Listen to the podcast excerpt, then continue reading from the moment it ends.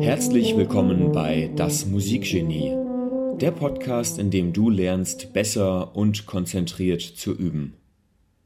Mein Name ist Raimund Lippock und ich bin Deutschlands Online-Tuba-Lehrer Nummer 1. Auf tubalernen.de können Tubistinnen und Tubisten spezifische Fähigkeiten durch qualifiziertes Wissen aufbauen. Für diesen Podcast habe ich meine Examensarbeit aufgenommen, in der du die Geheimnisse effizienter Übepraxis lernst. Ich wünsche dir angenehme und lehrreiche Unterhaltung.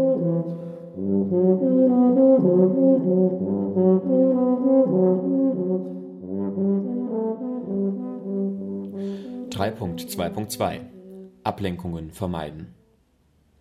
Nachdem nun einige Ideen zur Steigerung der Konzentrationsfähigkeit auf dem Tapet liegen, geht es nun darum, wie es Instrumentalisten vermeiden können, sich ablenken zu lassen bzw. sich selber abzulenken. Wir laufen heute ständig Gefahr, uns insbesondere durch die digitalen Medien in einem Sog der Zerstreuung ablenken zu lassen. Das Phänomen ist allerdings nicht neu, denn Ablenkung gab es wenn auch in anderen Ausmaßen schon immer. Von C.G. Jung weiß man beispielsweise, dass er sich in den 1920er Jahren in Bollingen ein Refugium baute, das er den Turm nannte. Hier zog er sich vom geschäftigen Leben in Zürich zurück. Er stand um sieben in der Früh auf und arbeitete nach dem Frühstück ununterbrochen zwei Stunden, um die Nachmittage mit Meditation und langen Spaziergängen zu verbringen. Er schätzte dort das intensive Gefühl der Ruhe und der Neuerung. Das Grundstück kaufte er allerdings nicht, um dort Ferien zu machen, sondern um dort seine Karriere voranzutreiben. Das Beispiel stammt aus dem Buch Deep Work Rules for a Focused Success in a Distracted World von Cal Newport. Der Professor für Informatik beschreibt darin noch viele weitere Beispiele erfolgreicher Personen, die sich, um konzentriert zu arbeiten, immer wieder in Isolation begeben haben. Nun müssen wir uns nicht alle weit draußen ein Haus kaufen und wochenlang keine Sozialkontakte pflegen, aber es kann durchaus sinnvoll darüber sein, darüber nachzudenken, wie man Ablenkungen kontrollieren und organisieren kann. Ablenkungsfreie Zeiten planen. Deep Work definiert Newport so Professional activities performed in a state of distraction-free concentration that push your cognitive capacities to their limit. Im Wesentlichen geht es also um absolute Konzentration bei herausfordernden Aufgaben und das Vermeiden von Ablenkungen. Um Deep Work umzusetzen, nennt Newport vier Planungsphilosophien. Erstens die monastische Philosophie. Hier wird das konzentrierte Arbeiten immer priorisiert, während andere Aufgaben vermieden und delegiert werden. Zweitens bimodale Philosophie. Es gibt Phasen von Deep Work und offene Phasen. Hier dauern die konzentrierten Phasen immer mindestens einen Tag, oft sind es aber auch längere Perioden, wie zum Beispiel die Semesterferien. Drittens. Rhythmische Philosophie. Hier geht es darum, die konzentrierten Phasen zur Gewohnheit zu machen. Dadurch entfällt der Energieaufwand für das Treffen der Entscheidung. So kann man beispielsweise immer zu einer festen Uhrzeit eine Stunde jede Ablenkung vermeiden. Viertens journalistische Philosophie. Da Journalisten oft mit Fristen kämpfen, müssen sie von einem zum anderen Moment in absolute Konzentration verfallen. Daher ist dies keine Methode für Anfänger. Sie benötigt hohe Motivation und das Hochschätzen der Tätigkeit bzw. ihrer Ergebnisse. Die monastische Philosophie kann für eine professionelle Solistin umsetzbar sein, aber nur, wenn sie eine gute Managerin hat, die ihr alle organisatorischen Aufgaben abnimmt. Für eine Musikstudentin ist sicherlich eine bimodale Philosophie umsetzbar, aber für die meisten Musiker dürfte die rhythmische Philosophie diejenige sein, die am besten mit dem Alltag vereinbar ist. Insbesondere durch die hohen Reibungsverluste beim Aufgabenwechsel ist die journalistische Philosophie weniger zu empfehlen. Es geht also darum, ablenkungsfreie Zeiten in den Tagesverlauf einzuplanen. Newport empfiehlt seinen Tag komplett zu verplanen. Verschiedene Studien zeigen nämlich, dass Menschen die Nutzung ihrer Zeit falsch einschätzen.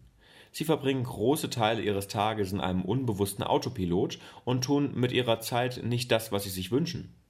Wenn man seine, wenn man seine Zeit aber in Blöcke von 30 Minuten aufteilt, hat man die Chance, Zeiten bewusst zu gestalten. Dabei müssen auch Pausen und Ruhezeiten eingeplant werden. Bei dieser Vorgehensweise gehen zwei Dinge regelmäßig schief. Zum einen schätzt man die Bearbeitungsdauer einer Aufgabe falsch ein und zum anderen wird man unterbrochen oder es geschehen andere unvorhergesehene Ereignisse. Man kann also unter keinen Umständen rigide an seinem Tag, Tagesplan festhalten, sondern muss im Laufe des Tages immer wieder umplanen. Es geht schließlich nicht darum, über den gesamten Tag so beschäftigt wie möglich zu sein, sondern die Zeit bewusst zu verbringen. Plant man bewusst Phasen, in denen man konzentriert arbeitet und Phasen, in denen man sich potenziell ablenken lässt, ist dies sehr zuträglich. Denn nicht die Zeit am Smartphone selbst, sondern das ständige Wechseln von einer Aufgabe zu einer Ablenkung macht uns unfähig zur Konzentration. Das Internet als Unterhaltungsmedium. Websites wie Huffington Post, BuzzFeed, Business Insider oder Bento sind dafür gemacht, Aufmerksamkeit so lange wie möglich in Beschlag zu nehmen. Indem sie sorgfältig hergestellte Schlagzeilen, sehr einfachen Inhalt und entsprechende Algorithmen nutzen. Die Links am Rand, häufig überschrieben mit beliebt oder im Trend, führen dazu, sich immer weiter durch das Portal zu klicken. Diese Seiten sind dazu da, Phasen der Langeweile zu vermeiden. Man nutzt sie also besonders dann, wenn man gerade nichts zu tun hat. Gewissermaßen machen sie süchtig. Wenn man stattdessen die Freizeit mit anderen, anspruchsvolleren Tätigkeiten füllt, verlieren sie ihre Macht über die Aufmerksamkeit. Es ist also auch hilfreich, die Freizeit zu planen. Beispielsweise halten Hobbys mit festen Terminen, ein selbst auferlegtes Leseprogramm oder regelmäßiger Sport davon ab, sich wahllos zu zerstreuen.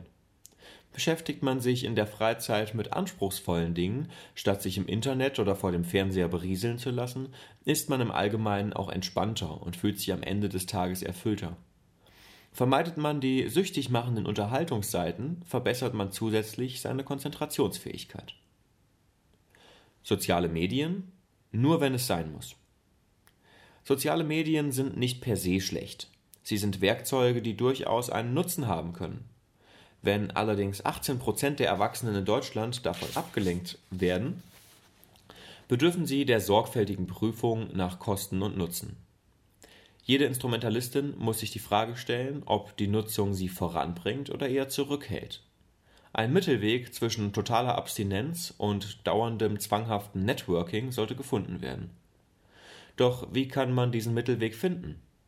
Newport schlägt folgenden Weg vor. Schritt 1 die wichtigsten Ziele in Privat- und Berufsleben formulieren. Schritt 2. Für jedes Ziel die drei wichtigsten Schlüsselaktivitäten festlegen, die das Erreichen der Ziele unterstützen. Schritt 3. Die aktuell genutzten Netzwerke daraufhin überprüfen, ob sie a.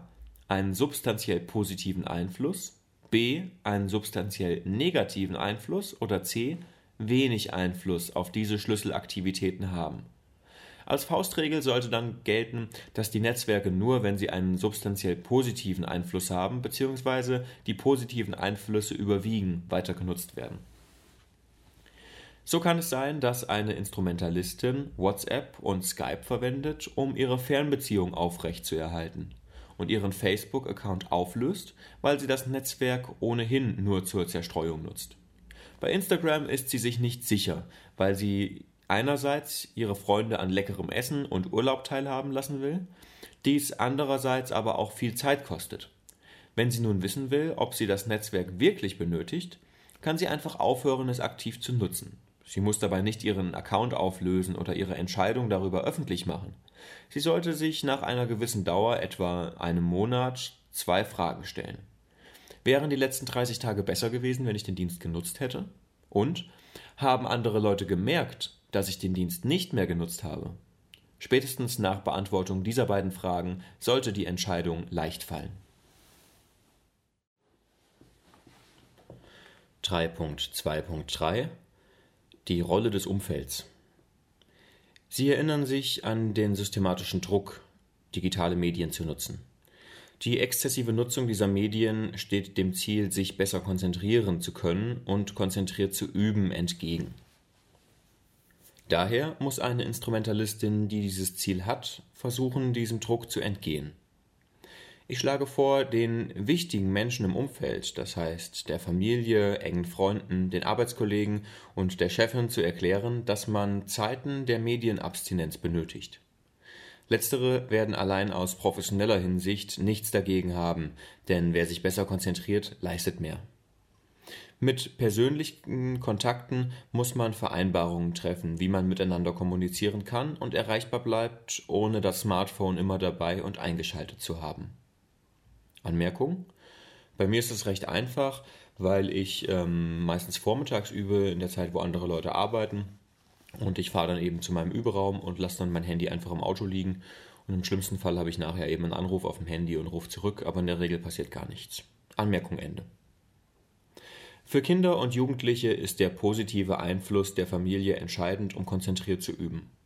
Dabei ist nicht nur die Liebe zur Musik im Elternhaus wichtig, sondern insbesondere, dass das Üben in den familiären Alltag eingebunden wird. Im Allgemeinen kann man sagen, dass die wichtigste Phase der elterlichen Unterstützung bis zum zwölften Lebensjahr dauert. In dieser sind die Eltern wichtig, um das musikalische Lernen und Üben angenehmer zu machen.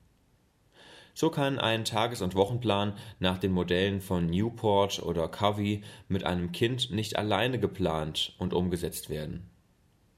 Hier müssen die Eltern für feste Zeiten sorgen, in denen das Kind sein Instrument übt. Auch auf die Freizeitgestaltung der Kinder haben Eltern Einfluss. So ist es der Konzentrationsfähigkeit eher zuträglich, wenn eine Mutter mit ihrer Tochter eine Partie Schach, Schach spielt, als wenn sie gemeinsam, ohne einen bestimmten Film sehen zu wollen, fernsehen. Hier ist es auch Aufgabe der Instrumentalpädagogin, in die Familie hineinzuwirken, um förderliche Umstände für ihre Schülerin zu begünstigen.